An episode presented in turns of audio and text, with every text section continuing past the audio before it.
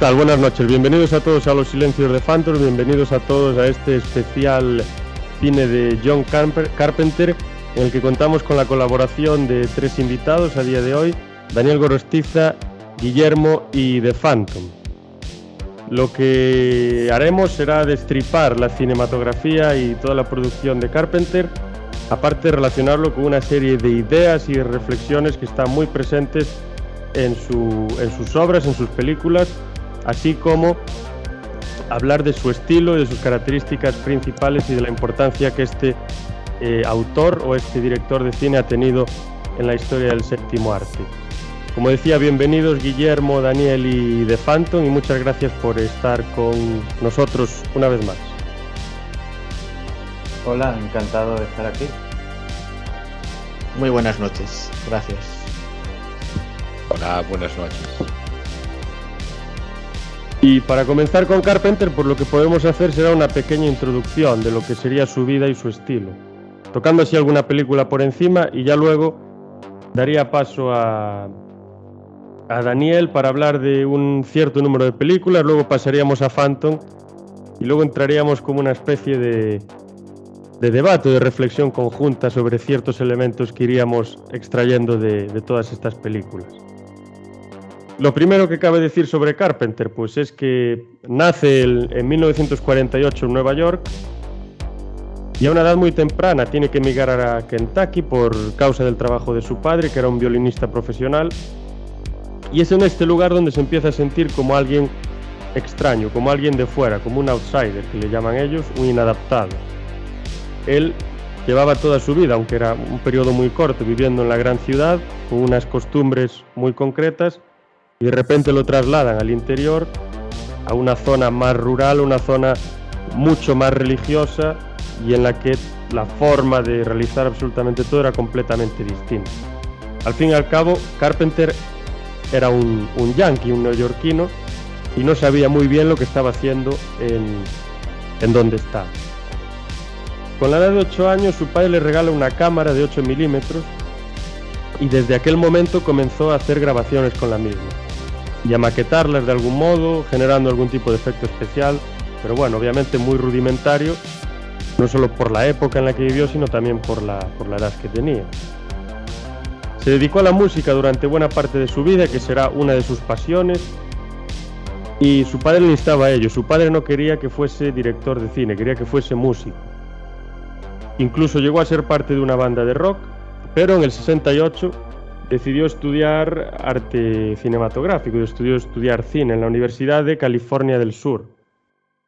Y él muchas veces dirá en muchas entrevistas que el cine y la música son sus métodos de supervivencia en este mundo, es lo que le hace pues levantarse cada mañana. Su primera película se produce en 1974, no es de las más famosas, su título es Dark Star y él mismo dice que es una película difícil de ver, que él, mismo en, una entrevista afirma que es un dolor verla, que le produce dolor de muelas ver esta película, que es para él pues bastante limitada. Pero en ella, que es un proyecto estudiantil en un principio, se pueden ver las características esenciales de su estilo, del vestuario que le gusta eh, que los personajes vistan, de los efectos especiales, de la música, del maquillaje, de las naves que usa también, naves espaciales, etc. En ella lo que hace es trabajar sus técnicas, perfilar su estilo y comenzar a aprender lo que es producir una película. Esta es una sátira de Esperando por Godot, de la novela Esperando por Godot, pero se produce en el espacio y en el género de ciencia ficción. En el 78, como seguramente todos sabréis, produce una de sus más grandes obras, que es Halloween o La Noche de Brujas en la traducción sudamericana, en la española es Halloween. Es la producción más exitosa en la historia del cine, siendo cine independiente. Y en ella lo que hace es convertir la locura en inmortalidad, él mismo lo dice. Convierte lo humano y lo que parece humano en algo inmortal. Sin destriparla demasiado, porque ya hemos hablado de ella durante muchas ocasiones, hace un par de semanas hablamos de ella profundamente, y sobre, y sobre toda la saga también, pues cabe decir que la música fundamentalmente es algo icónico e inconfundible, aparte de ser muy simple. No se puede pensar en Halloween, no se puede pensar en Michael Myers y pensar en la música que, que Carpenter compuso para esta película. Es decir, que Halloween sin la, sin la banda sonora que Carpenter produce, que Carpenter compone, no existiría. Es impensable. No podemos pensar en las acciones que Michael Myers comete, en su movimiento con el cuchillo, en sus persecuciones y demás, sin esa música de fondo. Sería inconcebible. Sería ya otro, otra película, sería otra cosa diferente. Hablando también de la música, normalmente Carpenter hace la música de sus películas. Y él ha demostrado desde sus inicios que no se necesita una orquesta para hacer una banda sonora. Él mismo con un teclado eléctrico y con una serie de moduladores y micrófonos es capaz de hacer bandas sonoras geniales mucho más simple que otras bandas sonoras que también son geniales, como por ser la de Indiana Jones, Star Wars, etcétera, etcétera, pero con, unos, con poquísimos elementos. Su preocupación es convertir la música en un elemento invisible, como decíamos en Halloween, algo que está ahí, que no se ve, que no se percibe, pero que si lo extirpamos, si lo extraemos, toda la obra dejaría de tener sentido. Por otro lado, Carpenter, como más adelante hablará Daniel en una de las películas que va a analizar, presenta obsesión por dos géneros fundamentales. Uno es el western y el otro es el horror espacial o el horror cósmico. Él mismo dice en una de tantas entrevistas, yo estoy en el cine para hacer western, no para otra cosa. Su gusto y obsesión por el horror espacial puede venirle de la infancia. Existe un hecho al que refiere constantemente y que tiene lugar en 1954. Este hecho marcará su vida y percepción del séptimo arte para siempre. Él una vez fue con su madre al cine a ver It Came from Outer Space, vino del espacio exterior, película del 54, que es el antecedente de La Cosa y que está basada en un escrito, en un relato corto de Joe Campbell de principios del siglo XX, sobre el que habla pues, sobre un objeto, un ente que llega a la Tierra y empieza pues, a hacer lo que veremos que hace la cosa. Eh, curiosamente, esta película, It Came from Outer Space, la ve en 3D en el cine. Él tenía ocho años, no, seis años tendría, seis años. Y una de las primeras escenas que ve, en la que un meteorito se acerca así se le acerca desde la pantalla y parece que va a impactar con él, pues le impresiona de una manera enorme. Se asusta muchísimo, él comienza a pensar que su vida corre peligro, pero al final entiende que lo que está ahí es cine y un tipo de cine que sirve para asustar. A partir de aquí él pasará de ser un admirador a ser un maestro del cine, a querer hacer lo que está en esa pantalla, pero con los métodos del momento en el que vive y a su manera. Estará comprometido con el horror de ciencia ficción, quiere jugar con el temor a lo que existe, quiere ir eh, más allá del espacio y lo desconocido. Su manera de ver este tipo de horror tiene mucho que ver con Lovecraft, del que hablaremos también a continuación, y con sus teorías, sobre todo del llamado cosmicismo horror cósmico. Y esto está muy presente en la que se llama Trilogía del Apocalipsis, que yo más adelante pues también analizaré. Cabe decir también que dentro del horror, pues con Halloween da origen a un nuevo género de terror que sería el slasher, que consiste pues en una serie de asesinos de mente, normalmente realizan sus asesinatos de forma individual con objetos cotidianos, un cuchillo, un martillo, un bate, un machete, una espada, bueno, una espada a lo mejor ya no, de un número concreto de personas, que presenta unas características también concretas. Lo que hará con el slasher y con su forma de entender el terror es romper con la rutina del terror de la década de los 70, que era un terror plano, en el que no se producía esa montaña rusa de suspense que a él tanto le gusta, que no mantenían en vilo al espectador y que siempre se veía lo que iba a pasar, se veía desde antes. En las películas de Carpenter, según él mismo describe, luego está el gusto del consumidor también, pues existe ese vilo en el que se mantiene el espectador esa tensión constante en la que parece que siempre va a pasar algo, pero no se sabe lo que va a pasar.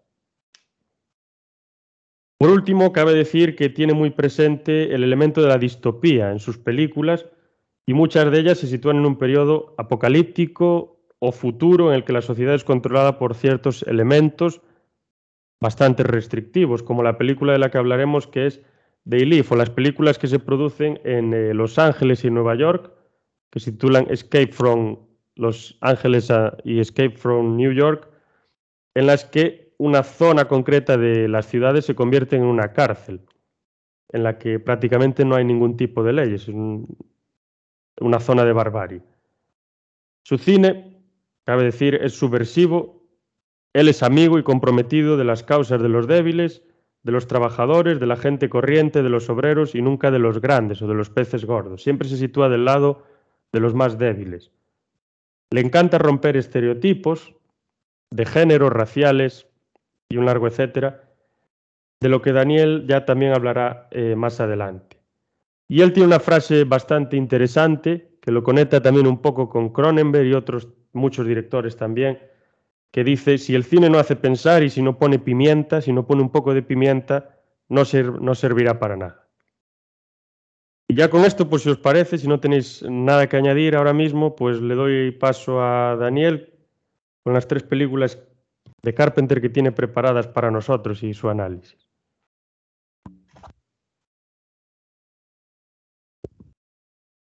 Bueno, yo, si me permites, antes de comentar las películas, voy a comentar, digamos, una frivolidad de las que le gustan a Phantom.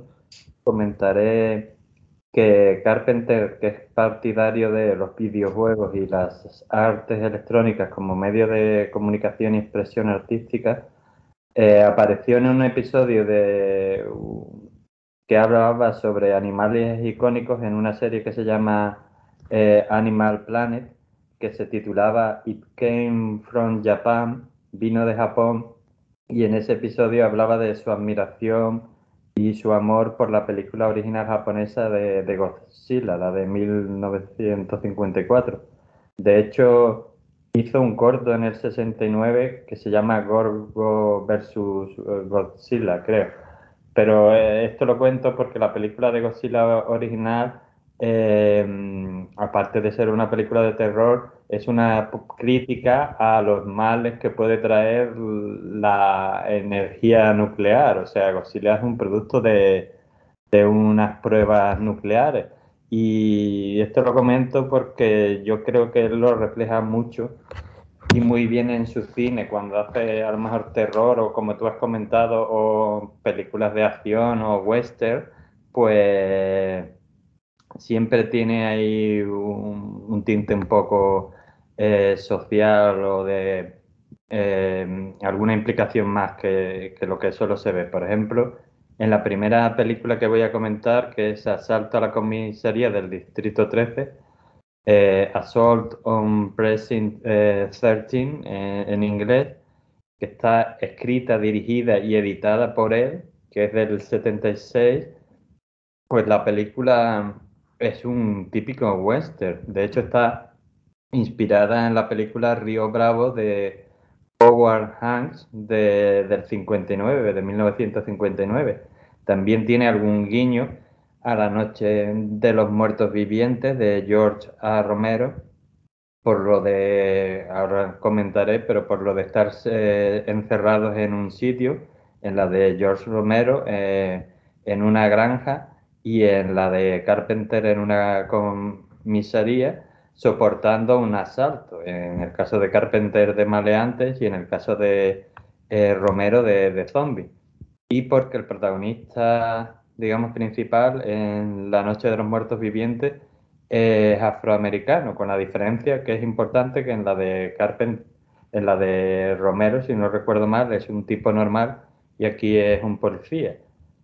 Eh, dicho esto, pues eso, la película, como decimos, la de Distrito, Asalto a la Comisaría del Distrito, Distrito 13, es el típico western en el que los forajidos atacan la comisaría entonces, claro, eh, nos podríamos preguntar, ¿y cuál es la originalidad entonces eh, de esta película? Bueno, pues son dos.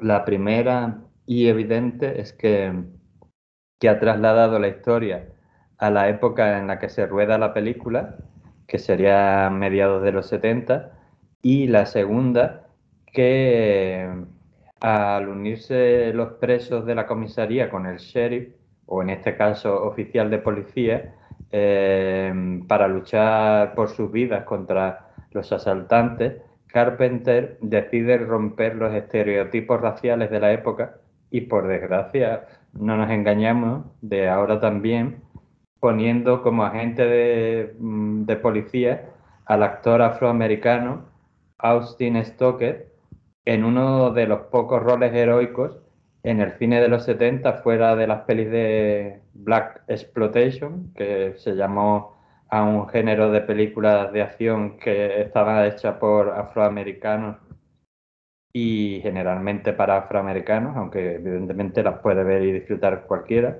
pues mmm, colocó Carpenter en una película que no era de Black Exploitation, que era, digamos, de, de acción, al ser un western moderno, a un protagonista de, en el papel de héroe que era afroamericano, con lo cual eh, rompió el estereotipo racial y fue más allá porque el criminal principal que ayuda al policía a, digamos, defender la comisaría es blanco, lo que en el cine de la época, y no tan de la época, habría sido al revés. Y esto lo digo porque se hizo una nueva versión, no en los 80 ni en los 90, en el año 2005, y lo primero que hicieron fue cambiar los roles y hacer al poli blanco y, al criminal de buen corazón negro, no entendiendo, en mi opinión, para nada el mensaje que Carpenter quería mandar a mediados de los 70.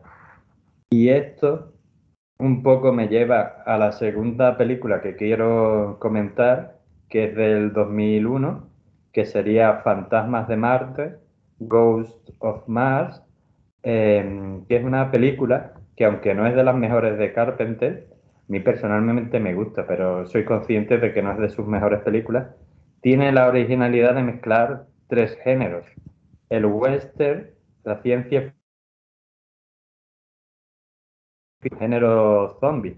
Está escrita y dirigida por Carpenter y por decir un poco la, sinopsis, pues eh, nos encontramos en un futuro en el que Marte está terraformado y habitado, digamos que ya un 84% de la superficie, y dos policías, una blanca y una negra, eh, tienen la misión de trasladar a un criminal eh, de la prisión en la que se encuentra a otro lugar.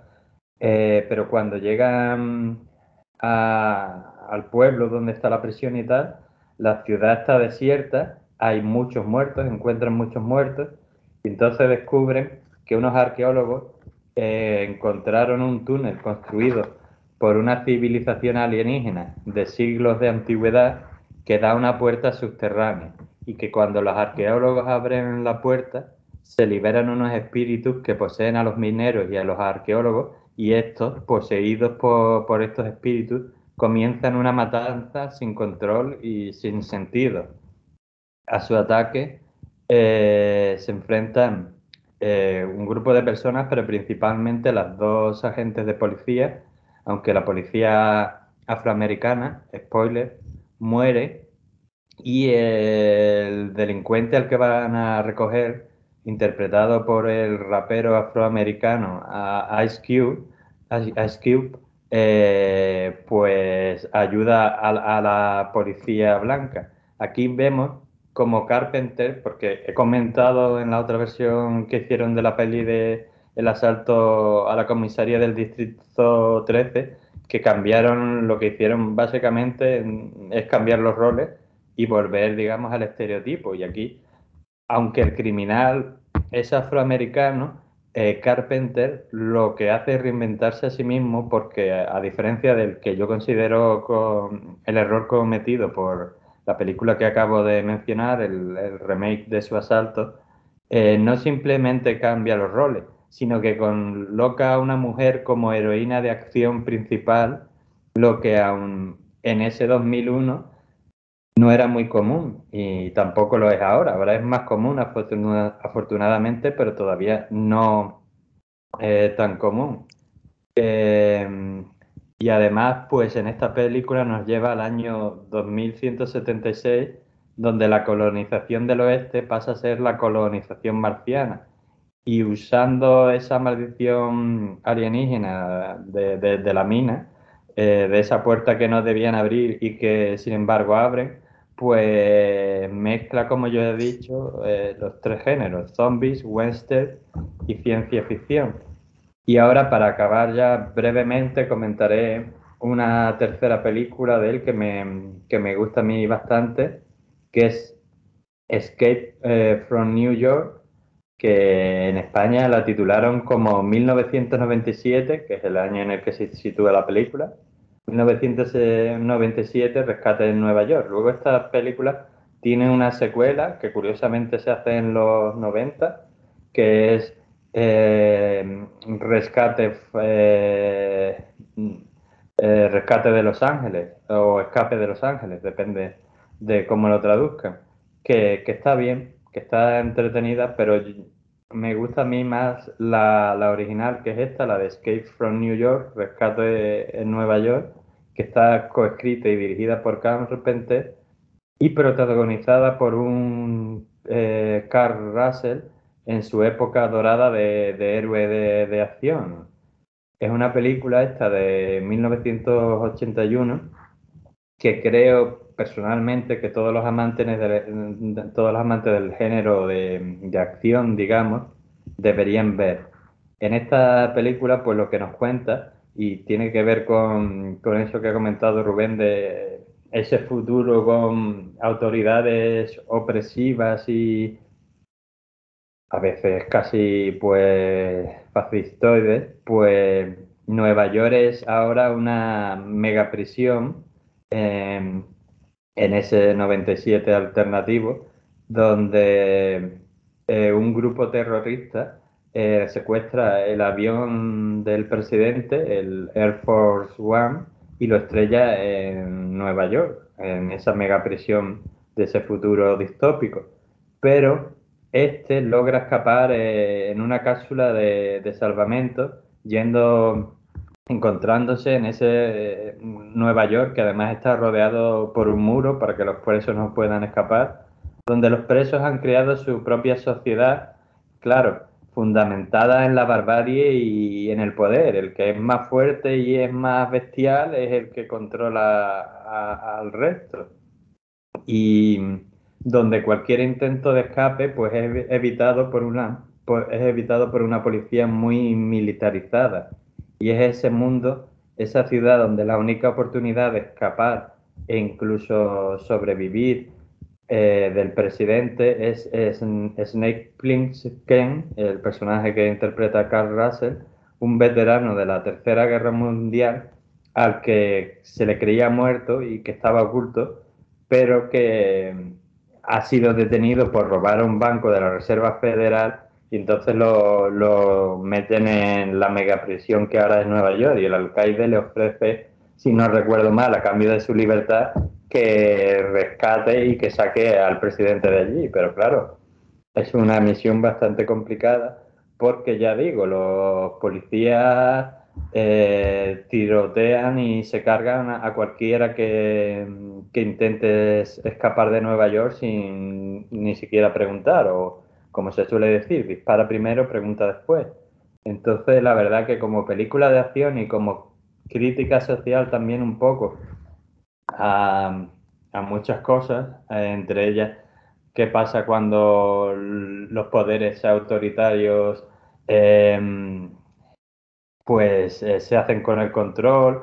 Mm, crítica yo creo que tiene hasta del sistema penitenciario, pero bueno, usando esta película de acción pues hace todas estas críticas y además en sí como película de acción es bastante entretenida y a veces hasta trepidante. Y bueno, yo con esto ya mm, concluyo mi, análisis de, estas tres películas que quería destacar de Carpenter y ya, bueno, pues me reservo el resto para, el debate. Luego la, secuela que le hacen no, es tan buena, no, no alcanza tanta, tanta buena fama como esta. Y... Pero lo que pasa es que el problema es que repite un poco el argumento otra vez.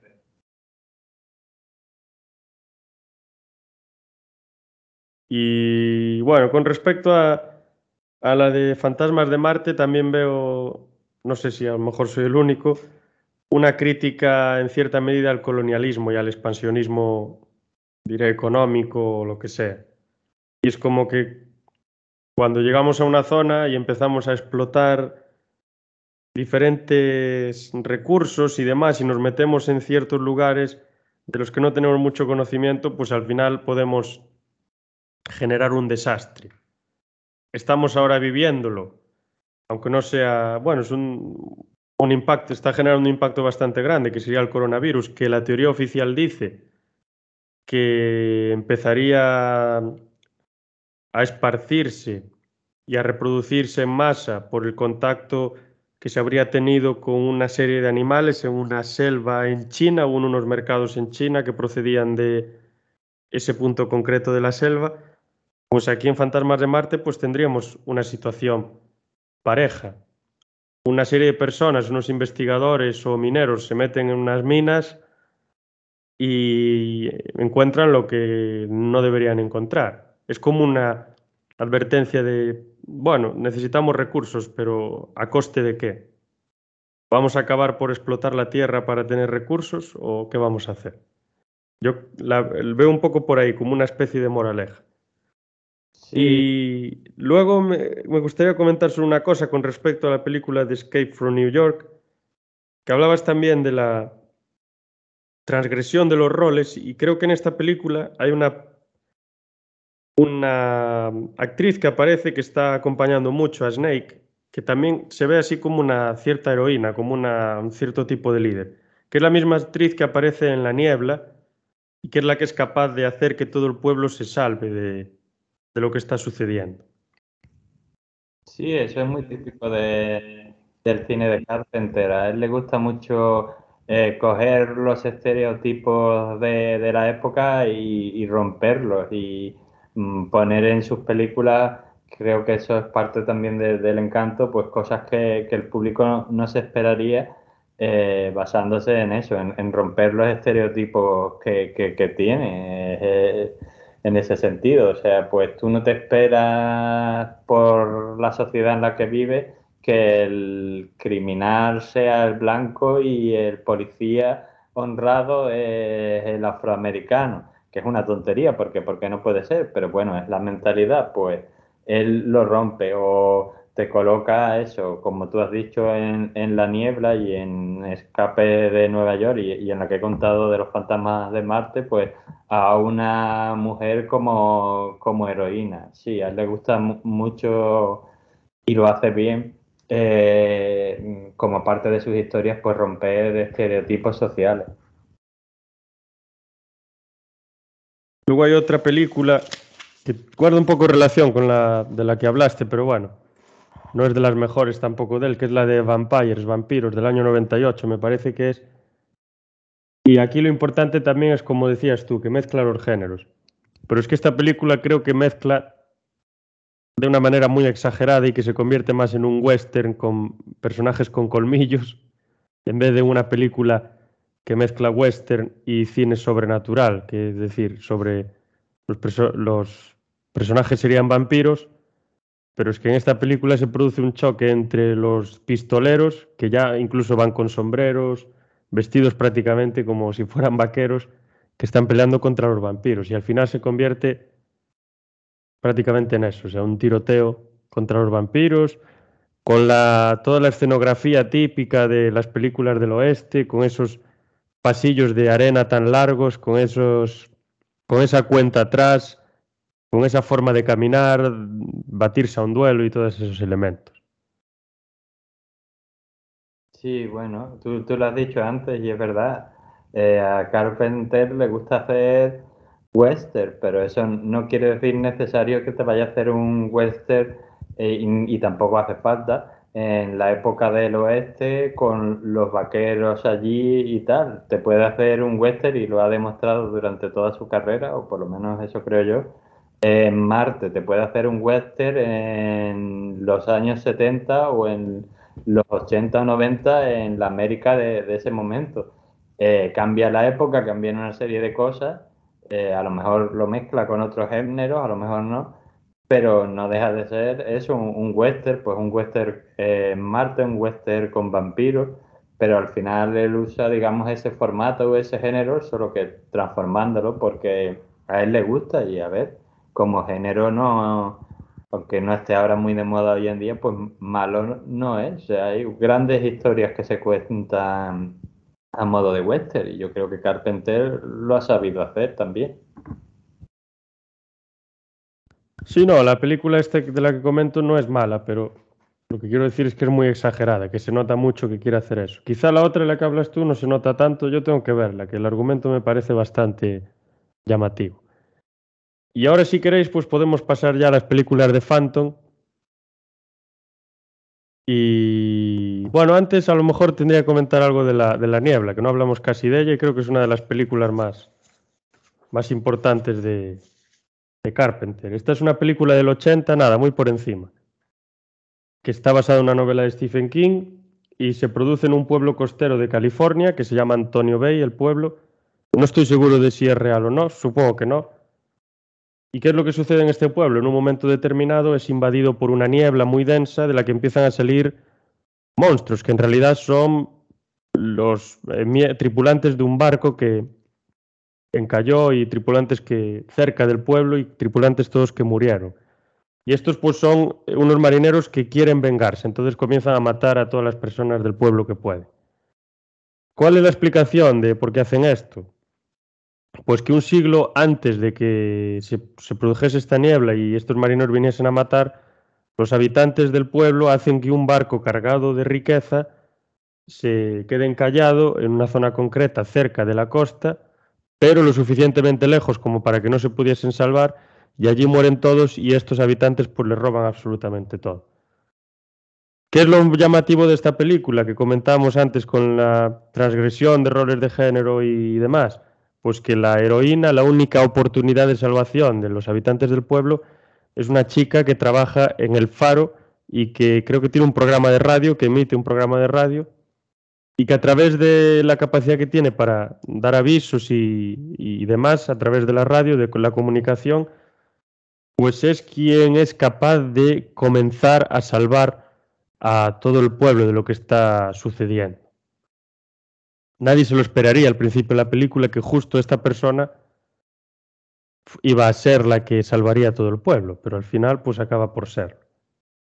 Y eso, pues ahí también, por lo que decíamos antes, ese elemento sorprendente de romper esos roles, de que el, que parece que va a ser el que salve todo, no va a ser. Va a ser otra persona que parece que no va a salvar a nadie. Y ahora entonces, pues ya podemos adentrarnos con lo que Phantom nos tiene preparado y luego ya entrar un poco a, a ir debatiendo lo que nos presente.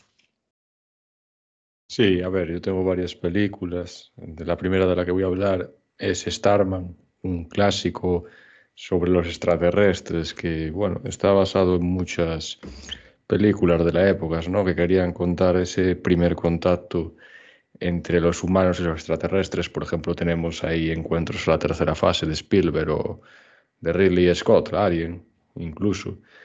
Y bueno, aquí Carpenter, como la cosa, se crearon unos alienígenas que permanecen en el recuerdo de, del buen cinéfilo y al cine. En Starman pues, se provoca un encuentro entre lo que son dos géneros tan distintos como es el, cine romántico y la ciencia ficción. El resultado es tan atractivo y sugerente que impresiona, ejemplariza y deja huella.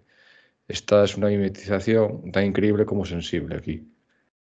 Es una maravillosa pieza cinematográfica, tanto la original historia como en su increíble protagonista, que fue nominado al Oscar, por cierto, pero bueno, no consiguió al final llevarse la estatuilla, pero eh, después sí que consiguió más adelante en otra película que en verdad no debería de haber llevado la estatuilla, pero bueno, cosas que suelen pasar en estas galas.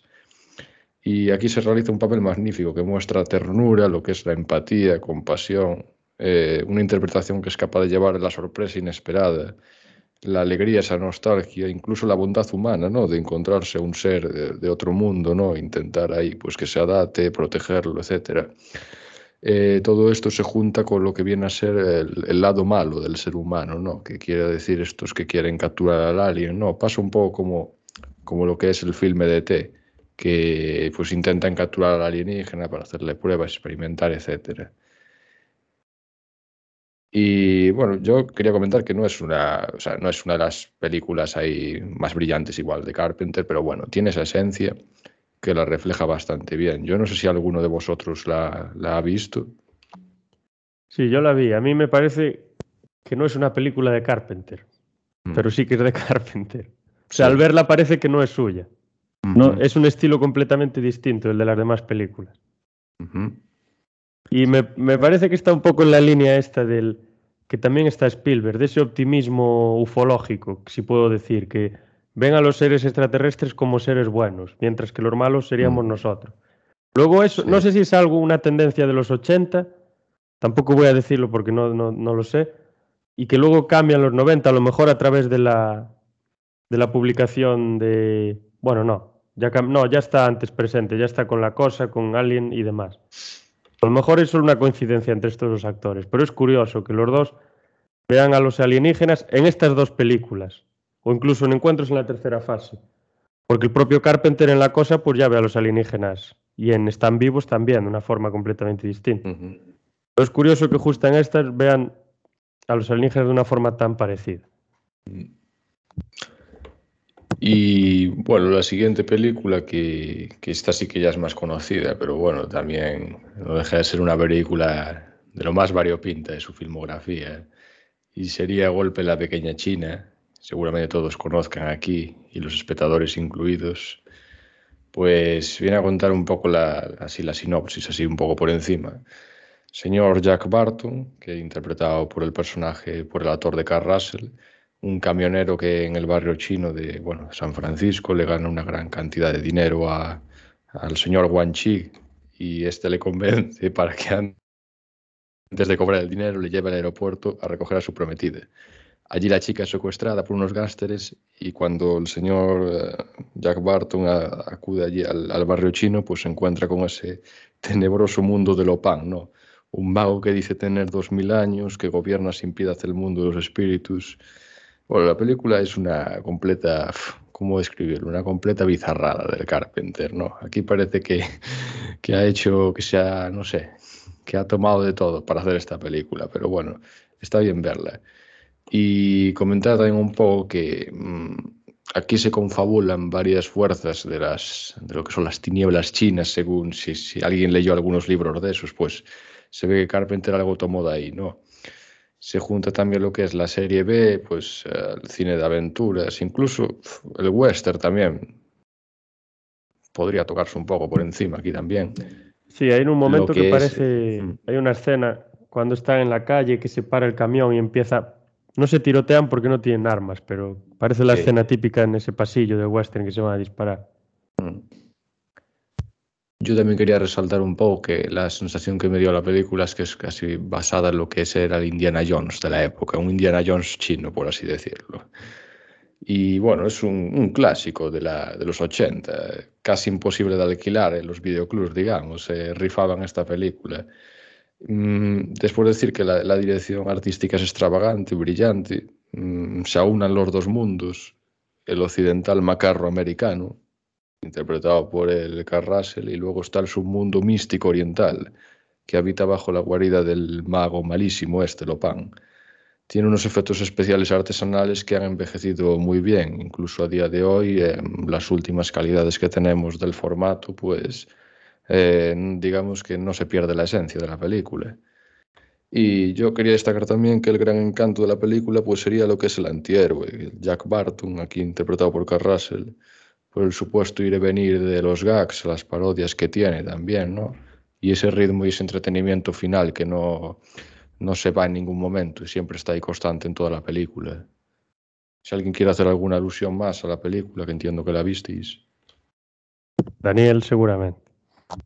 Bueno, yo después de lo que ha dicho un poco me queda que decir. A mí la verdad que la película me gustó mucho y aunque a lo mejor no se pueda, bueno, sí es muy Carpenter, pero algunos puristas puedan no considerarla del estilo, hay que entender también las películas que se hacían en la época en la que él hizo esa película y encaja perfectamente en ese tipo de películas de acción y a veces fantasía ochentera con, em, como él ha dicho, muchos gags y un poquito de, a lo mejor, eh, fantasía, pues en este caso con el misticismo oriental y todo eso. O sea que mm, quizás no tanto dentro de la cinematografía de, de Carpenter, pero dentro de la época se entiende perfectamente esa película. Yo sí la considero un, clásico de, del género de acción y un clásico de, de, los 80. Fanto, ¿no te falta una...? bueno, la siguiente película... Ah, sí, vale, vale. ¿Sí? Nada, nada, te iba a comentar sobre esa película, pero ya, ya veo que empiezas a hablar de ella. bueno, si quieres luego la retomamos. Pero bueno, ahora esta sí que no creo que la conozcáis la mayoría, que sería la de Bolsa de Cadáveres del año 93, si no me equivoco. Esto es una película que en realidad nunca llegó a estrenarse en los cines, o sea, directamente pasó a la televisión, se filmó y directamente a las televisiones. Es una película pues dividida en tres historias diferentes, un poco basada si conocéis, no sé si conocéis las historias de la cripta. Por encima, puede que se parezca un poco también a Creepy Show. Sí, sí, también a Creepy Show, sí. Pero bueno, más a historias de la cripta. Nada, son tres historias que la primera viene a decir que un hombre se está quedando calvo, acude a una estalla clínica especializada en el tratamiento de lo que es la alopecia y bueno, allí le ocurre una serie de cosas bastante macabras. Después, la siguiente, una chica que trabaja en una, gasolinera se entera de que hay un asesino suelto por la zona y un jugador de béisbol sufre un accidente y le trasplanta un ojo que parece ser el de un asesino en serie.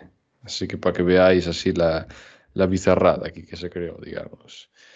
Es un film de episodios de terror, estilo de las famosas películas que se rodaban antes, haciendo un poco parodia y, y, alusión a lo que es las historias de la cripta, que como el propio Carpenter en varios documentales, pues hace referencias a ellas, como que fueron la principal inspiración.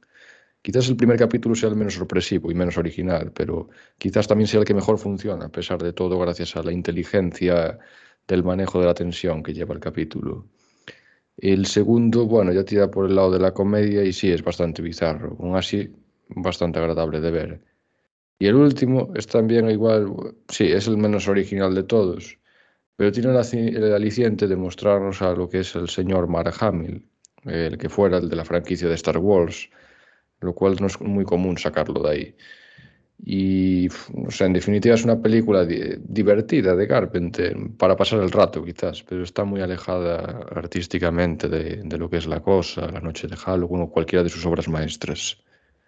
No sé si tenéis alguna pregunta sobre ella.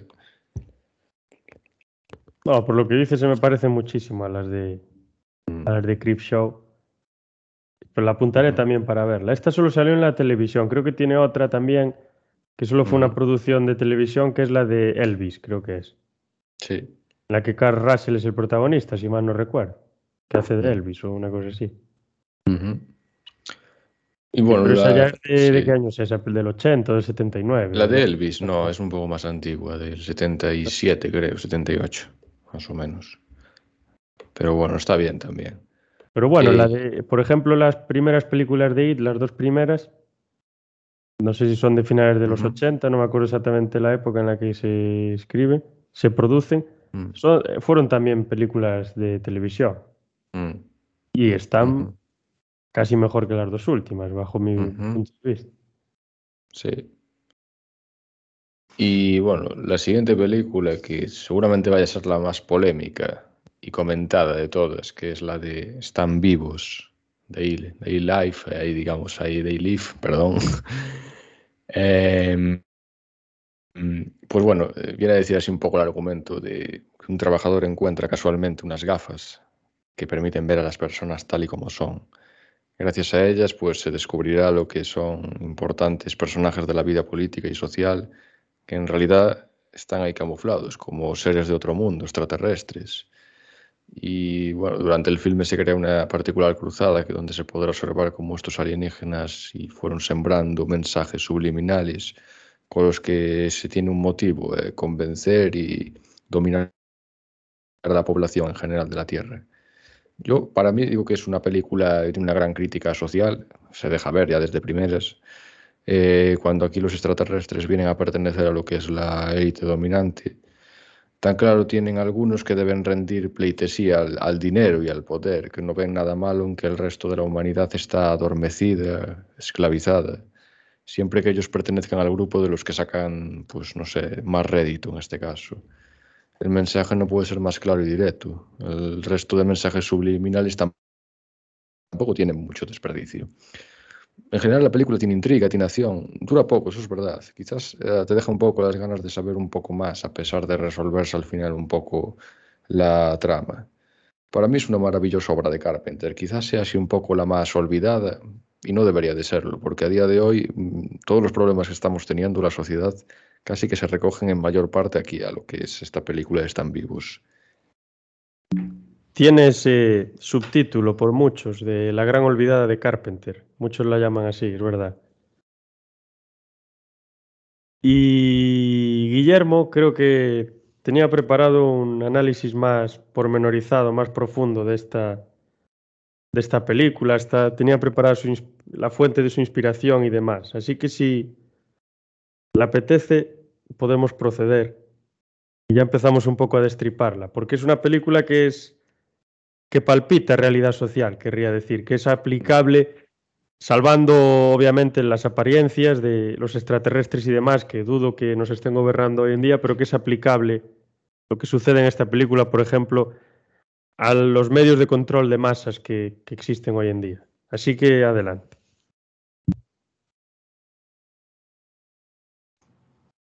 Bueno, yo quería comentar como bien has añadido, eh, el relato en el que se basa esta película de Carpenter, ¿no? Es un pequeño relato titulado a las 8 de la mañana que cualquiera de nuestros oyentes puede leer en, en menos de 15 minutos. El texto es de Ray Nelson y en él están todas las líneas de la película expuestas en un relato corto. Simplemente que el comienzo empieza ya en un espectáculo donde hay un hipnotizador que está durmiendo a toda la gente y sin saber por qué el protagonista despertó. Y al despertar pudo ver la, realidad del mundo en el que estaba.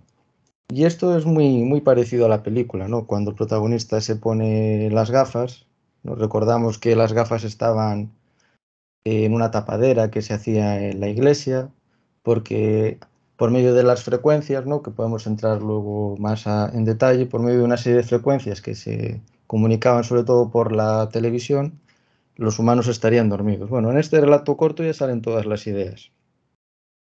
En primer lugar, deja claro que esta raza tenía la carne verde, reptiliana y los ojos amarillos, que es algo que también sale en la película, y que eran, por así decir, los dominadores de la Tierra. También esta persona, al despertar, vería como todo está lleno de carteles en, eh, en estas escenas míticas de la película, cuando se ponen las gafas, donde ella saldría la consigna conocida, ¿no? Trabaja ocho horas, juega ocho horas y duerme ocho horas.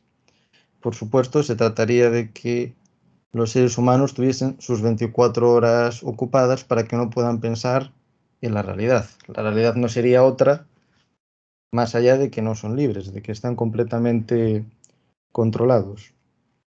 El argumento del relato corto es muy parecido, ¿no? Esta persona, al darse cuenta de lo que estaba pasando, los ataca, intenta matar a uno, a ver qué está, intenta despertar primero a su novia y luego al resto y nadie le hace caso.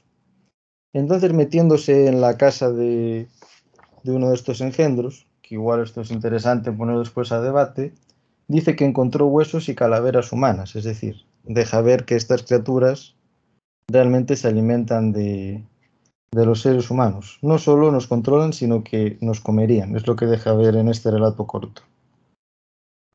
Luego de muchas vueltas, y perdonar a los que no hayan visto la película, pero hay que hacer un pequeño spoiler, el relato acaba exactamente igual que la película. Iría a las cadenas centrales de televisión. En este caso, no son por medio de frecuencia, sino por un mensaje muy simple, ¿no? Le diría a todos los espectadores que despierten, que se den cuenta de la realidad y que maten a sus ocupantes. Y el relato acabaría con, con la victoria de la raza humana. Bueno, es un relato eh, interesante. Lo que estáis comentando antes de este cambio ¿no? de los extraterrestres como algo negativo o algo que quiere hacer una influencia sobre los seres humanos, también se puede ver en otra serie como la de V, ¿no? donde de nuevo es una raza reptil la que toma a la humanidad para, para sus fines. ¿no? Y curiosamente, la versión moderna controlan a los seres humanos por medio de la vacuna de la gripe, lo cual nos podría llevar en el debate a ciertas comparaciones con, con nuestra actualidad. En cuanto a la crítica social de la película, como bien decía Phantom, por medio de, de, las gafas es cuando las personas, ¿no? el protagonista y su compañero de, de la construcción, ¿no? personas muy humildes, como decíais, porque Carpenter siempre se sitúa de parte de los extractos más bajos y los protagonistas están en lo más bajo de la sociedad americana. Están tan abajo que se dan cuenta de que el sueño americano no va a llegar para ellos. Bueno, en cualquier caso, una vez que se ponen las gafas, podrían comprender la realidad del mundo que les rodea. Y que no es otra que hay una serie de seres que podríamos hacer una crítica con el capitalismo más extremo de Estados Unidos, ¿no? Habría una serie de dominantes que tienen el poder y otros que son la gran mayoría que pasan penurias y tienen un montón de problemas para tener lo mínimo, que sería vivienda y comida. Eso podría ser un análisis posible. Luego la visión siempre fue el sentido privilegiado desde la antigüedad. Realmente aquel que ve es aquel que sabe y por medio de las gafas, con una forma muy sutil, que es cambiar la visión, la perspectiva, está haciendo ver que los que tienen las gafas son los que tienen el conocimiento. ¿Qué conocimiento? Bueno, la comprensión de cómo funciona la realidad, que están en un mundo que les está condicionando constantemente para que trabajen, para que trabajen y no se hagan preguntas. Preguntas que tampoco nos podemos hacer a día de hoy. Quizá por eso la película es de máxima actualidad. Luego, otra cosa que podemos comentar es que, claro, en este sentido se queda desfasada la película porque hoy en día la televisión no parece tan importante. Tenemos un montón más de herramientas de información, tenemos internet, tenemos redes sociales, etc. Pero en aquel momento solo había la televisión, televisión, radio y prensa. Realmente el juicio que se formaba en las personas era efectivamente por, por medio de la televisión. Ahora para terminar, me gustaría sacar un par de escenas de la película por si fomenta algún tipo de debate o coloquio final. No sé si estés de acuerdo. Sí, claro. Ahí te quería comentar una cosa con lo Sí, que decías adelante. de la persona que es capaz de ponerse las gafas y ver la realidad, cómo funciona todo demás. A mí esto ya tirando un poco hacia la filosofía me despierta un poco la idea de la de la caverna, del mito de la caverna de Platón, porque él hablaba de que el iniciado en las formas puras, a través del proceso en el que iba saliendo de la caverna y que se daba cuenta de lo que había, primeramente tenía que salir poco a poco. Es decir, no se ponía, por ejemplo, en esta película, no se puede poner las gafas de sol rápidamente. Tiene que ponérselas, ver, volvérselas a quitar, volvérselas a poner, ir como asimilando poco a poco lo que está viendo y darse cuenta de que realmente en lo que estaba viviendo hasta ahora que era una mentira. Sí, ahora, ahora que lo mencionas, en el mito de la caverna de Platón deja claro que el aprendizaje requiere un conflicto, ¿no? Porque salir de la caverna, como has dicho tú, no es inmediato. Y si recordáis, en la película hay como unos minutos que se alargan demasiado de una pelea extrañísima entre los dos protagonistas. No sé si lo recordáis. Cuando uno le dice al otro que se ponga las gafas y se empiezan a pegar igual durante cinco minutos. Que claro, no tiene mucho sentido como espectador, pero ahora que enumeras el esfuerzo que requiere despertar, igual el director quiso dejar patente eso. Claro, es Que no solo ponerse las gafas, sino que habría un conflicto, que él lo, lo pone en la película como una pelea. Es esa tensión propia de la, creo que se llama este fenómeno psicológico, disonancia cognitiva. Mm. Cuando haces creerte algo que estás tan acostumbrado a creerlo que aunque sea mentira, quieres obligarte a creer y no quieres creer que realmente las cosas funcionan de otra manera. Y por eso ese esfuerzo enorme en la asimilación. Y luego no es solo eso, sino que el iniciado, pues, tiene que esforzarse enormemente por convencer a los demás. Y no puede coger y decir, llegar a la plaza del pueblo y decir, pues nos está engañando, son extraterrestres los que nos dominan. tendría que ir en escalones muy pequeños. Lo que esta persona creo que no es capaz de hacer, pero bueno, tampoco vamos a entrar. Tampoco creo que Carpenter quisiera aplicar la, la caverna, el mito de la caverna a su película, pero bueno, hay su, tiene sus similitudes. Me recuerda también un poco a Matrix. Las gafas podrían ser la pastilla que Neo se toma para ver la realidad. Sí. Aunque en el caso de, esta película, de, de eh, ellos viven o están vivos, yo creo que el tema más central no es tanto la realidad física o natural y la, lo que sería nuestra percepción, sino más bien la realidad social y lo que realmente nosotros seríamos, como lo que, lo que la sociedad nos hace ver y lo que realmente son las cosas. Podría funcionar perfectamente como una crítica al sistema capitalista americano. Pero claro, podría funcionar así perfectamente, pero también funciona de otra forma, que es como película de ciencia ficción y que pone sobre la mesa este problema que sale también en otras series. ¿Cómo podemos saber que nuestros gobernantes pertenecen a la raza humana? Porque en la serie de V, que podría dar para otro programa, es el, mismo interrogante, es que es el mismo. De hecho, son iguales los seres, son verdes, reptiloides, y con fines de mantener a la raza humana ignorantes. Así que yo abriría esas dos vías de interpretación, como una crítica al capitalismo que está, está clara, sobre todo porque los protagonistas son pobres, están en un pueblo o en un poblado de gente muy humilde que se ayudan entre ellos y que no tienen absolutamente nada. Pero también podría funcionar como, bueno, ahora asociándolo con lo que comentabais de, de aquel autor, ¿no? Que hablaba de seres que estaban entre las capas, no me sale ahora el, el nombre, como esos seres que están no están ni en este mundo ni en otro, sino que atacarían al, a, la, a, la, propia mente. ¿no? Ah, Como será Lovecraft, ¿no? Lovecraft, sí. Sí. Que Stephen King, como discípulo de Lovecraft, también trata mucho este tipo de seres. Eh, ¿Sería posible la realidad de seres que atacan o que solo son concebibles por el intelecto, por la mente? Bueno. O, quizá ni, ni, ni concebibles por el intelecto o la mente o esos seres tan complicados y tan diferentes a nosotros que ni nosotros somos capaces de entender. Sí, de hecho, decir, en, en, Lovecraft no podían verlos, se, se, se sentían como un terror eh, infinito, pero no eran concebibles por la razón humana, es, es, verdad. Al final, en esta película creo que se da una explicación material de lo que son, bueno, de lo que hacen estos seres. Creo que necesitan recursos y alimento y por lo tanto están en la Tierra. O sea, ya estaría más materializado. Pero en Lovecraft sí, es una cosa más, por decirlo, metafísica. Mm. Pero bueno, esto, por ejemplo, lo podemos hilvanar con, yo creo que es más con Un Mundo Feliz, una mezcla entre Un Mundo Feliz y 1984, esas dos novelas distópicas. En Un Mundo sí. Feliz estaríamos sumidos en una dictadura del placer, en el que el gobierno está instándote constantemente a vivir momentos placenteros, a sentir placer. Y 1984 es todo lo contrario, es una restricción constante. Y aquí, como decías tú, duerme ocho horas, trabaja ocho horas y disfruta ocho horas. Te restringen y no te restringen, te dan un poco de todo. Pero al final te están diciendo lo que tienes que hacer.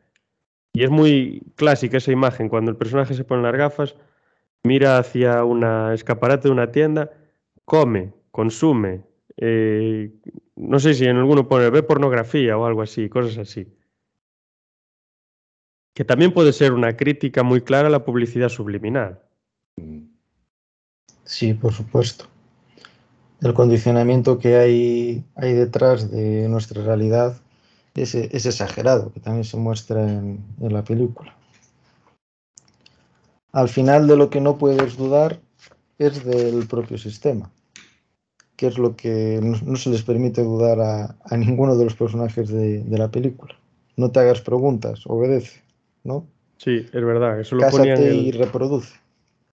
Sí, eso de no, no te hagas preguntas, obedece, lo ponía en el en un cartel grande en la ciudad que se veía. No sé si era una chica semidesnuda fumando cigarrillos o algo así el cartel. Y de repente el protagonista se pone las gafas. No sé si ponía fuma cigarrillos y obedece o una cosa así. Yo no sé si os habéis dado cuenta, pero es una película que es complicado que aparezca en canales de televisión. Seguramente esté colocada en alguna plataforma, pero habitualmente no te la van a meter Sí, así. Curiosamente, puede ser. ¿eh? Y, y menos en Estados Unidos, supongo. Aquí yo, yo lo que veo es que aquí Carpenter como que se cansó, digamos, de las burlas igual de Hollywood, ¿no? Y entonces pues eh, hizo como lo que viene a ser morir matando, ¿no? Con esta película, ¿no? Entonces él cogió y ya hizo lo que aquí le dio la gana prácticamente y creó esta crítica para lo que es Hollywood, básicamente. Sí, porque si te fijas a partir de este momento cambia un poco el estilo, aunque no excesivamente, pero sí lo va cambiando un poco. De otras películas que luego voy a comentar también. Es una película que se le puede sacar mucha chicha, pero que a la hora de ver, a mí como espectador se me hace lenta y en algunas Sí. partes in- incluso pesada. Lo que pasa es que el, el mensaje es tan potente que da luego para, para razonar o para repensarlo. No, el, el argumento en sí, lo que subyace a la película es muy interesante, bastante bien traído por Camp- Carpenter, pero sí, la película en sí mismo, pues, aparte no sé si, no- no- creo que no llega a la hora y media de duración. Una hora y veinticinco. Y luego hay ciertas escenas que sí, que se hacen Hay una escena bastante pesada que es la de la pelea entre el Roddy Paper y entre el amigo este, de la- el que sale en la cosa, el, el actor. Mm. Porque se ponga las gafas, ¿no? Y esa pelea es eterna, hasta parece absurda por momentos lo que están haciendo ahí. Sí, esa pelea es larguísima. La única explicación con lo que hablábamos antes es que, qui- quisiese dejar patente que no era solo ponerse las gafas, sino que había un conflicto. Pero igual lo remarcó demasiado, porque la pelea es un completo sinsentido. Sí. A lo mejor le hacía gracia y la puso simplemente por eso. También puede ser, porque a veces vemos cosas muy complicadas en directores Mm. y muchas veces son mucho más simples. Es, bueno, esto me hacía gracia, lo puse. Es decir, que a lo mejor el argumento, lo que subyace es muy complejo y él así lo desarrolla, pero luego ciertos elementos como, pues le pongo la chaqueta amarilla al protagonista porque me hace gracia y le pongo una escopeta así al oeste porque también y la pelea pues porque me hace gracia. Y me apetece meter a un personaje de wrestling de la WWE ahí para que se pelee con él. Es su única película, por cierto, ¿eh? la de Están vivos. El señor Roddy Paper. Luego quería reseñar dos cosas que a mí me llamaron la atención cuando la volví a ver. Una es de, una escena de un secundario que dice, a veces cuando veo la televisión me olvido de mi identidad. Como este control que ejerce la televisión en el momento de la película y otros medios ahora, ¿no? Si te olvidas de tu identidad, realmente ya no tienes que hacerte ningún tipo de preguntas. Estás entretenido, eres lo que veas en televisión, eres el protagonista de la película, etc. Y luego otra frase que dicen cuando están en congregados, ¿no? Gente que parece muy importante en esos salones de techo alto, que haría un poco hincapié de los verdaderos gobernantes, podría ser la nobleza, la realeza, la monarquía, etc. Y al ponerse las gafas ven que son todos estos, eh, estos seres. Y dicen algo así como, en 2025 la humanidad estará bajo el control total. 2025, que es una fecha muy lejana en, en el momento que se hizo la película, pero muy cercana a, a la nuestra. Bueno, pero tampoco sería tan lejana, porque es es del 87, no serían ni 40 años, tampoco es una... Y aquí quiero hacer la gran pregunta. ¿Pensáis que Carpenter, por estar en este mundo de cineastas, ¿no? un mundo de gente poderosa, tenía información privilegiada que dejó entrever en esta película? Que, como dijo Phantom, actuó de forma más libre. Pues es difícil saberlo. Quiero decir, información privilegiada sobre que existan extraterrestres o no, lo dudo. Pero información privilegiada de cómo funcionan ciertas estructuras políticas o incluso Hollywood o demás, y todo lo que subyace y toda la pestilencia que pueda haber, eso ya no lo dudaría tanto, a lo mejor sí. Y quiso hacer como una especie de crítica, pero velada, sin dejar en, con la excusa de los extraterrestres, pues hacer una crítica a ciertos elementos que él estaba viendo y que conocía dentro de, un sector concreto de la sociedad. A lo mejor podría ser eso. Sí, yo también lo vería desde ese punto de vista, en mi, opinión. Lo de los alienígenas no dejaría de ser una metáfora de las que en ciencia ficción se usan mucho a veces y que además en la ciencia ficción mm, generalmente, aparte de ese componente de, ciencia y de, de, ficción, suele tener muchas veces crítica social. Y yo creo que es un poco eso, porque los medios de comunicación, en aquella época pues la tele, hoy en día también sería o quizás más internet que, la televisión, al final viene a ser lo mismo, controlar a la población e incluso Hollywood eh, se ha usado y el cine en general se sigue usando para, controlar a, a la población. De hecho, se sabe en la historia americana momentos concretos en que la CIA, el FBI y diferentes aparatos gubernamentales han intentado, a veces con éxito y otras sin éxito, meterle mano al cine.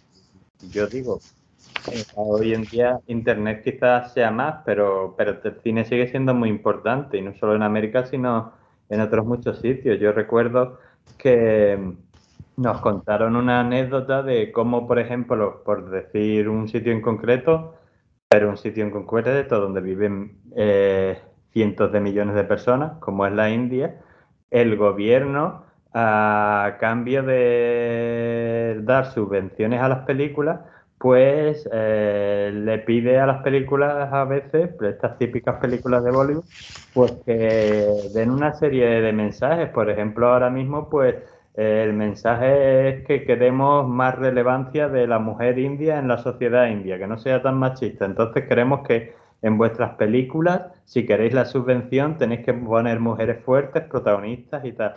Que es una cosa que no me parece a mí mal que lo hagan, pero que eh, lo pongo como ejemplo, eh, aunque sea bueno, de cómo muchas veces los gobiernos o la gente que está en el poder pues usan los medios de, comunicación, ya sea la tele, internet o el cine, para transmitir sus mensajes a la gente, porque hay mucha gente que la realidad que tiene es, esa, la ficción, y que hace más caso a lo que te diga una película que a lo que te diga eh, una persona cercana tuya.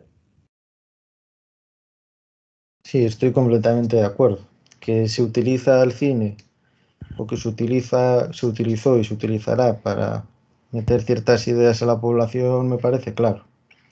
Incluso en los 50, esta película de la, cuando surge esta constante del macartismo y todo esto, las películas de alienígenas que se hacían, que eran invasores, era una alegoría del invasor soviético, ni más ni menos, sin ir muy lejos. De hecho, no solo las películas, los propios anuncios de televisión, con su corta duración, están perfectamente estudiados para crear un efecto en el espectador. Condicionamiento puro y duro. ¿Por qué eliges una marca y no otra? Muchas veces ni siquiera te das cuenta de, del porqué de la elección. Hay otra película que, que es, bueno, este ya se sale fuera de Carpenter, pero es con esta idea, la de Perseguido, no sé si la viste, y es de Arnold Schwarzenegger pues en esa película se viene a decir en un momento, en una escena, te dicen, la televisión lleva años diciéndote lo que tienes que comer, cómo vestirte, cómo pensar. Eso se dice en el transcurso final de la película y también se desarrolla también en la película, que es un concurso televisivo así evocado un poco a los Juegos del Hambre, pero en definitiva está en el contexto de esta película, como Matrix y como están vivos. Pero es gracioso que sea la propia televisión la que haga una crítica de la televisión para decirte que, que dejes de ver televisión. Mm. Sí, eso es lo más pintoresco de todo. Es como que al, meterte... sí, sí, perdón. Están vivos, perseguidos, no se ven apenas en la televisión, están bastante, no censuradas, pero apartadas, por lo menos. Yo no sé, no sé la, cómo sería la recepción de Están vivos en el cine, pero no creo que se fuere de las No, no mucho fue menos de las mejores. No creo ni que No, tuve- tenga un balance positivo económicamente. es, es Serie B, es una producción que, bueno, como todas las de Carpenter, pero en especial pasó muy desapercibido en el momento ese en el que se hizo. Cogió fama a partir de lo- los últimos años, eh, principalmente.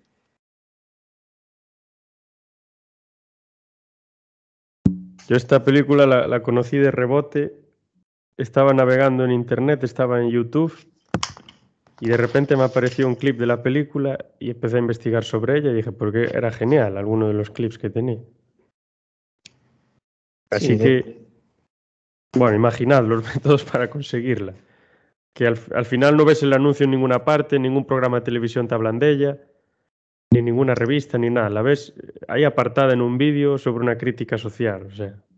Las mejores escenas no son las que se pone las gafas, que me imagino que en la época le costaría mucho trabajo eh, hacer esas maquetas o hacer eh, esas tomas. Pero es curioso que de esta apenas se vea y sin embargo Matrix haya sido un auténtico pelotazo, con una crítica más o menos parecida. Quizá Sí, pero a lo mejor lo Matrix que cambia es- es... que en Matrix no hay una crítica directa al, al sistema capitalista americano, que sí lo hay en esta otra. Claro, Matrix es más una invitación a pensar entre lo que es realidad y lo que es ficción o simulación. Mm, Esta sí, es una crítica directa juego, a la- al elemento social. Sí. Ahí no deja de ser una, una superproducción. Tiene una gran distribuidora detrás y en cambio esta están vivos. Es que es serie B total, ya podéis verlo vosotros. Aunque ya la haya citado, no sé si habéis visto la, la serie de, de V, de los visitantes. Porque tiene muchos puntos en común. No, con- yo la conozco, pero no llegué a verla. Pero sí, según lo que estás diciendo. Pues en la versión más moderna que hicieron de esa serie, eh, bueno, los visitantes, ¿no? Que son exactamente igual, son unos bichos verdes de ojos luminosos, tienen una fórmula maestra para controlar a la población y es introducir una serie de, de sustancias en, las vacunas de, de la gripe que quieren inocular a la humanidad. Y claro, cuando se hizo esta serie ya van muchísimos, muchísimos años de nuestro presente. No deja de ser no deja de ser anecdótico, pero, pero bueno. Aquí algunos sectores de nuestra población tendrían algo que, que decir al respecto. A ver, se podría tirar hacia el día de hoy, pero bueno. Yo no quiero decir que nadie esté metiendo ningún veneno en nuestras vacunas, pero tampoco puedo poner la mano en el fuego y decir que no. Sí, pero yo creo que es que ese, ese detalle, por lo menos para mí, de- del tema que sea la vacuna de la gripe, porque si hubiera sido eh, en vez de la vacuna de la gripe, como en otras historias de ciencia ficción, que te instalan un chip, por ejemplo, en algunos relatos que haya, leído yo, o cuando vas a hacer un reconocimiento médico, o cuando, yo qué sé, te sacas el carnet de conducir, pues no, no estaríamos no estaríamos hablando de eso. Yo creo que, bueno, ha dado la casualidad de que era la vacuna de la gripe en la que estaban hablando, pero en realidad lo que pasa es una cosa que ha salido en diferentes historias de ciencia ficción, ya sea en cine o en, novelas o relatos, y es el hecho de que cuando vas a hacer una actividad, que es lo importante, en mi opinión por lo menos, cuando vas a hacer una actividad que tú consideras con- que el gobierno, digamos, te dice tal cosa, es cuando ellos aprovechan, sin que tú lo sepas y sin tu consentimiento, meterte un elemento de, de control. Y es lo que yo vería ahí, no tanto el tema de, de la vacuna de la gripe, que, claro, como lo vemos desde ahora, que es lo que yo digo siempre, pues dice, ah, pues aquí los conspiranoicos antivacunas podían eh, mm, sacar un cierto apoyo, pero yo es que lo veo por, por ese tema. Si en vez de ser esa cosa de la serie, ese otro relato, como ya digo, de que te meten un chip, no es ni siquiera una vacuna para controlarte cuando yo qué sé, te vas a sacar el carnet de conducir, no estaríamos haciendo ningún paralel- paralelismo. Por lo menos yo lo veo así desde ese punto de vista, que lo importante no es el medio que usan, sino la idea de cuando tú vas a hacer una actividad cotidiana que, que tienes que hacer para conseguir cualquier cosa, el gobierno aprovecha para meterte este elemento de, control y que creo que es lo importante, digamos, de, de, la historia en este caso, la moraleja, más que el medio en sí. Sí, yo me refería más bien a eso, que, o sea, es la vacuna de la gripe, pero puede ser, pues eso mismo que dices tú, cada vez que vas a renovar el DNI, pues que te injerten cualquier cosa en el pelo para controlarte.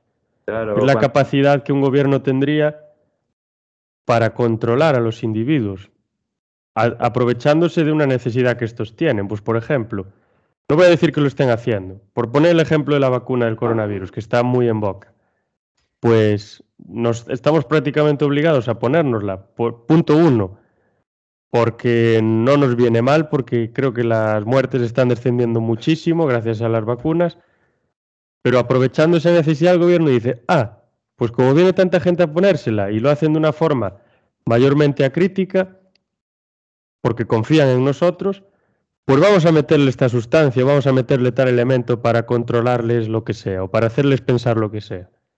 Es ahí esa capacidad que tienen para aprovecharse de una situación de necesidad con una facilidad pasmosa. Pero al final pues hay cosas como por ejemplo que nos injerten un chip ahora mismo para controlarnos y saber dónde estamos. No haría falta. Cualquier gobernante o cualquier hacker o lo que sea sabe perfectamente dónde estoy yo si tengo el móvil en el bolsillo. Y como lo tengo siempre, cualquiera va a saber dónde estoy. ¿Para qué van a gastar dinero en ponerme un chip? Para localizarme. También hay que pensar en términos ¿cómo diría yo? Eh, de, eficiencia económica, de para qué voy a hacer algo si ya está satisfecho. Y bueno, y además eh, una prueba de que no hace falta, claro, en aquella época pues vieron eso a lo mejor como lo más lógico, es que, y la realidad no nos, ha demostrado, nos lo ha demostrado, es que solo hace falta Internet eh, bien usado o en mi opinión mal usado para que el Reino Unido se salga de la Unión Europea o para que un tipo como Trump acabe de presidente de los Estados Unidos. Y esto no lo digo yo por decir, sino que además la compañía que, hizo esas dos cosas, que es la misma, Cambridge Analytica, tiene un juicio que no lo he seguido mucho, pero que tiene un juicio en Nueva York donde le están juzgando sobre eso, que no sé cómo que acabará al final la cosa, pero que que ya te digo, que hoy en día pues no, no harían, eh, se ha demostrado que no hace falta, en aquella época no lo sabía. Ha demostrado que no hace falta que te metan algo en la piel, simplemente con las cosas que tú ves en Internet te pueden convencer para que lo que tú necesitas es que tu país salga de Europa o que este señor loco sea tu presidente. Sí, sí, sí, totalmente. Ahí por ahí van los tiros. Bueno, yo quería comentar tres películas más, pero a lo mejor nos estamos alargando demasiado. Así que creo que las voy a comentar así un poco por encima, que son las que forman parte de la trilogía del Apocalipsis, que serían La Cosa o The Thing del 1982, Prince of Darkness o Príncipe de las Tinieblas del 87 y In the Mouth of Madness, que sería ya del 95. La cosa es la primera superproducción de Carpenter y para mí, siendo honesto, es su mejor película, su ópera magna. Es la que mejor elaborada creo que está y la que, bueno, más, más coordinada la veo yo. Aunque no es mi favorita, es la que yo considero que mejor ha hecho. Él se convierte en un fiel adaptador de la historia que escribe Joe Campbell a principios del siglo XX en la que se basó esa película que tanto le asustaba de niño, en, 1954, It Came from Outer Space.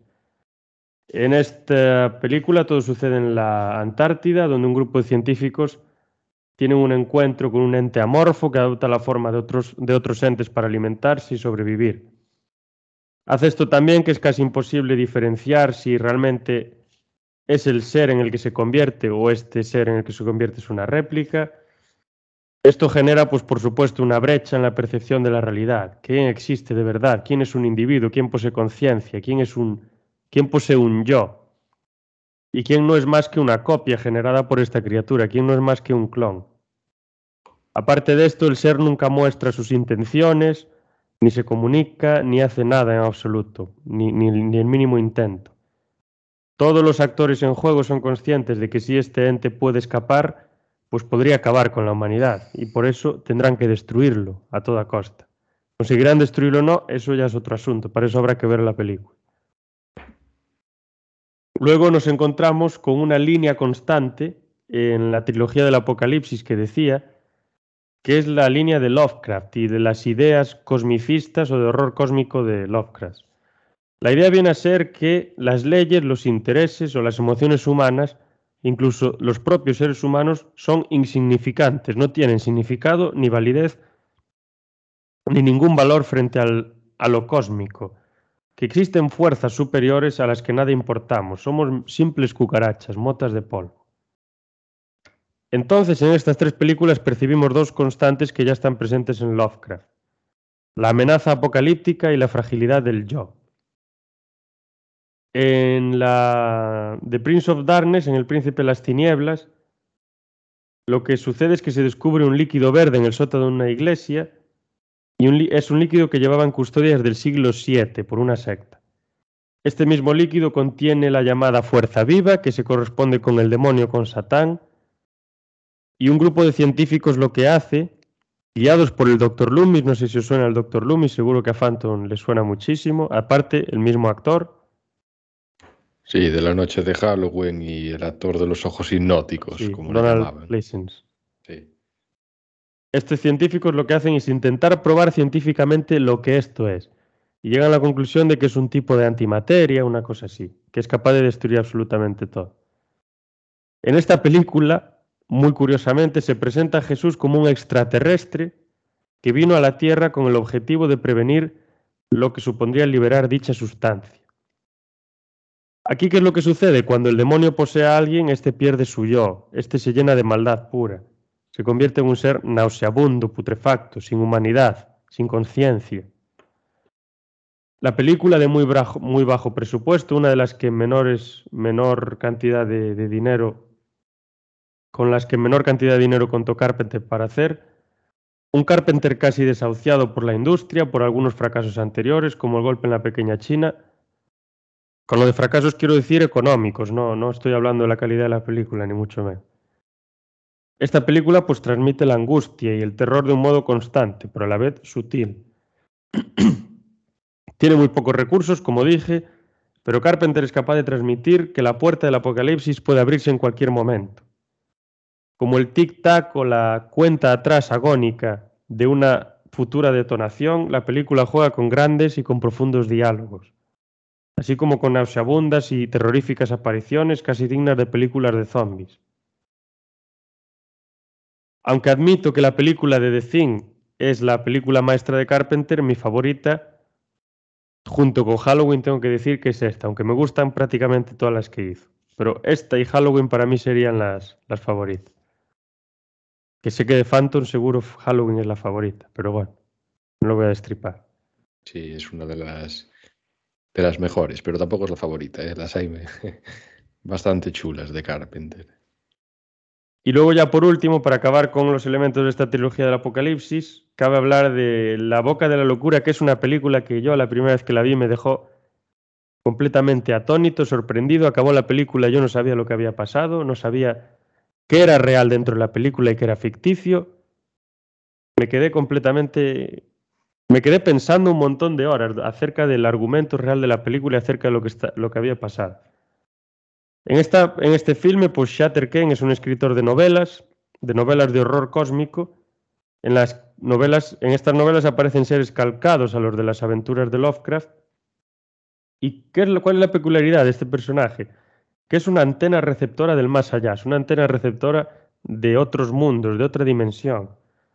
Y este cuando escribe, modifica la realidad y condena a los humanos a ser asimilados y a ser dominados por esas horrendas criaturas con tentáculos tan parecidas son a, las propias criaturas de, Carpe, de, de, Lovecraft. La película, en esta película, pues el miembro de una compañía de seguros tiene que investigar su desaparición, la desaparición de Shatter Kane, y se vuelve completamente loco. Acaba en una institución psiquiátrica Y esto lo que hace es empujar al espectador a percibir de modo muy dificultoso dónde está la barrera entre la realidad y la ficción. Es decir, los monstruos aparecen por todas partes, empiezan a dominar a la gente, no se sabe realmente si el protagonista está alucinando, si las cosas están ahí de verdad, si él es el que está generando todo, si lo está generando el escritor. Hay flashbacks constantes, no se sabe si algo está pasando en este momento, si ha pasado en el pasado, si está pasando de verdad, si es un recuerdo, si es el producto de un sueño. Es, eh, con eso juega increíblemente Carpenter.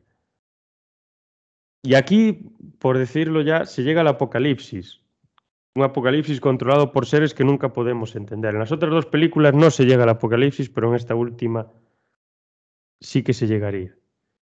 Y ahora ya dicho esto, ya podemos ir poniendo fin después de todo lo que hemos hablado.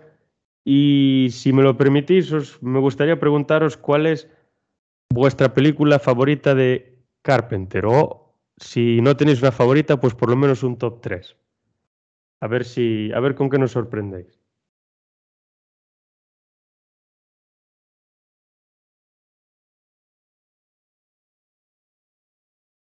Por ejemplo, podemos empezar con Phantom.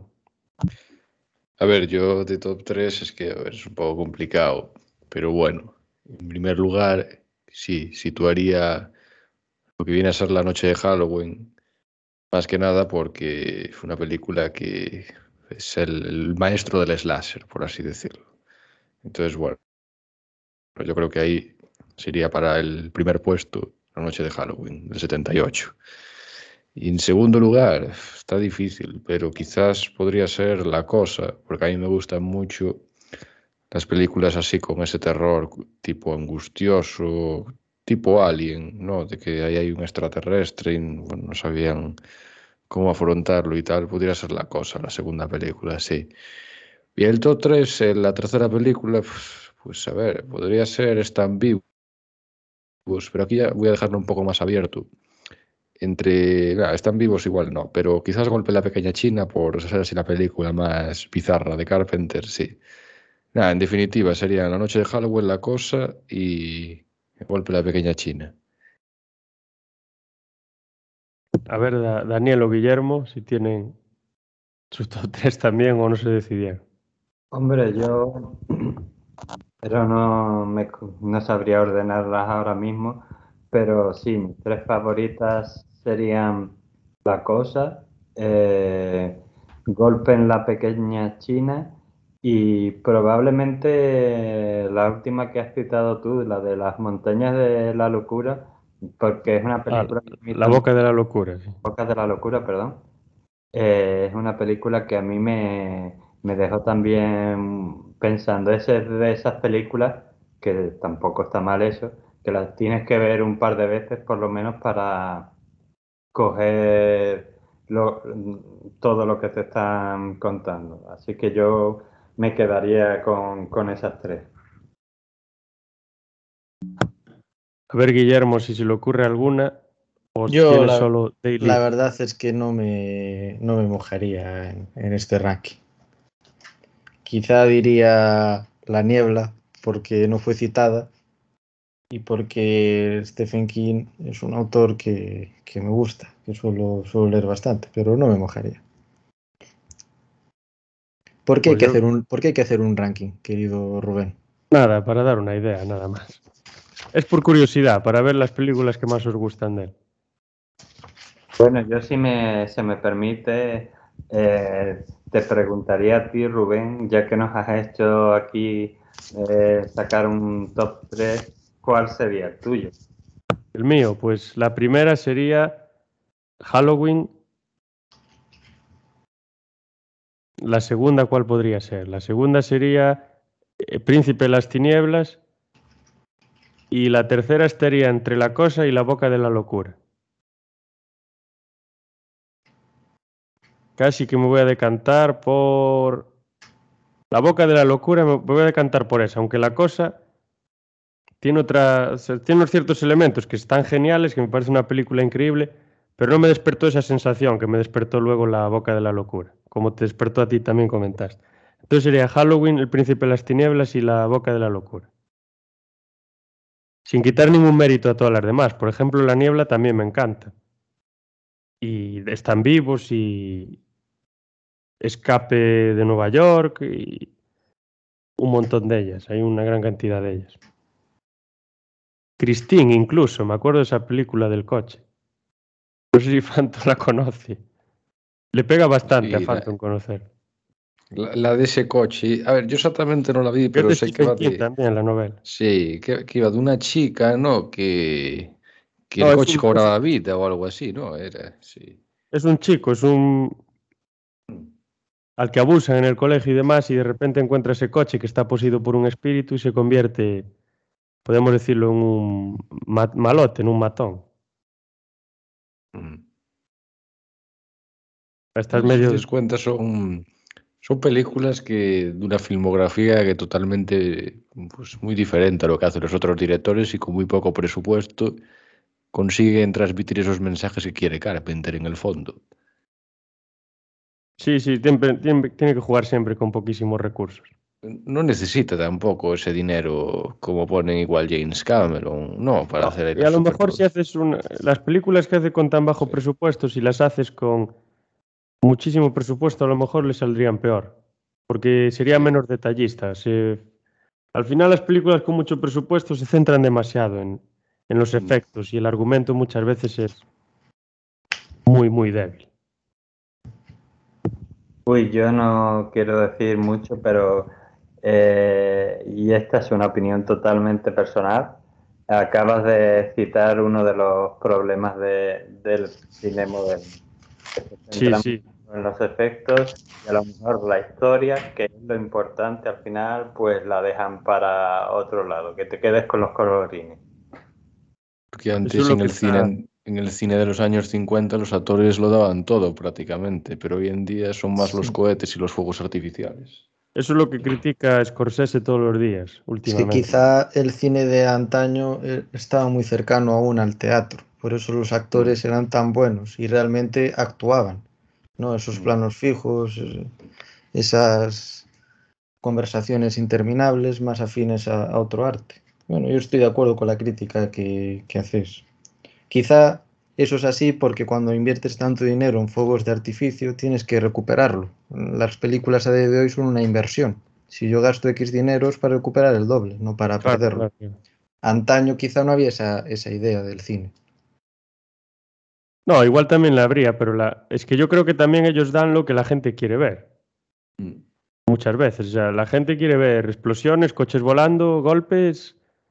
Que ya Y ves que el cine de Carpenter en los 80 triunfar no triunfaba mucho en el cine, Golpe de la Pequeña China, etcétera. O sea, son No, películas que pasaron. Las demás. La bueno, cosa, la cosa también fue un fracaso también en el cine. Eh, recuperó sus ventas en el videoclub, como la mayoría de sus películas fueron recuperando y sus ventas. Pero bueno, pues, eh, la- en el cine no tuvieron gran acogida, así de primeras. Ya, pero bueno, yo, que es una cosa que me gusta de su cine, tú puedes hacer una historia que sea entretenida, que te tenga ahí eh, en vilo, que tenga eh, terror o un western como tanto le gusta hacer y tal, o de acción, pero que tenga ahí su, su mensaje, pues eh, una cosa no va en contra de la otra. También puedes hacerlo sin mensaje ninguno y, es una película totalmente perfecta, pero que,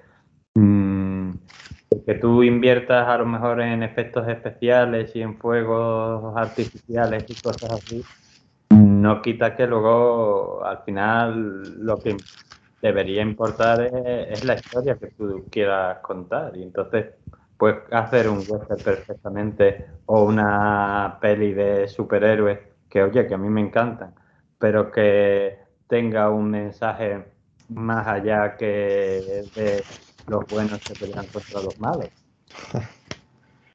Al final el, el mensaje es trabaja ocho horas, juega ocho horas, duerme ocho horas. Sí, sí, no podíamos acabar mejor. Bueno, yo, si no tenéis nada más que comentar, después de toda esta última conversación muy interesante, podríamos ir, podríamos poner fin ya al episodio de hoy, que ya nos ha quedado un poco largo. Aunque bueno, hemos tocado todo lo, prácticamente todo lo que queríamos tocar sobre Carpenter. Así que si queréis comentar algo a modo de conclusión antes de que cierre, pues adelante. Yo. Pues, sí. Bueno, no, no, habla tú Sí, primero. ah, nada, mandarle un gran abrazo aquí al señor Carpenter, por si nos llegara a escuchar en algún momento, porque gracias a él hemos aprendido mucho en el cine. Yo lo único que, que- que añadiré es que recomiendo a todos los que nos están oyendo que si no conocen el cine de Carpenter, que vean películas suyas, que creo que, que la visión va a ser positiva. Y si conocen su cine, que se vayan a ver también las películas menos famosas, eh, que también hay, hay grandes películas, como hemos hablado en- el podcast, que es un, un cine muy interesante de ver. Y yo nada, com- comentar o remarcar cosas que ya hemos dicho. Al final es cuando tienes poco capital, cuando hay pocos inversores detrás, cuando tienes más libertad para contar un mensaje. No puedes contar un mensaje extravagante o muy crítico cuando de lo que se trata es precisamente de recuperar la, la inversión. Es por eso quizá que no vemos ahora mismo en las grandes producciones grandes mensajes ni grandes planteamientos, ni grandes críticas como si se dejan ver en, las películas de este autor, a pesar de que sea ciencia ficción o a pesar de que sean otros géneros diferentes. Pues nada, después de estos comentarios de cierre y de todo lo que hemos dicho, pues ponemos fin al episodio de hoy, que ha estado muy intenso, muy interesante. Y nos oiremos pues dentro de una semana, sean los silencios de Phantom en Pensar Plural. Y a todos los que nos escucháis, pues muchas gracias y como dije, hasta dentro de siete días, hasta dentro de una semana. Muy buenas noches.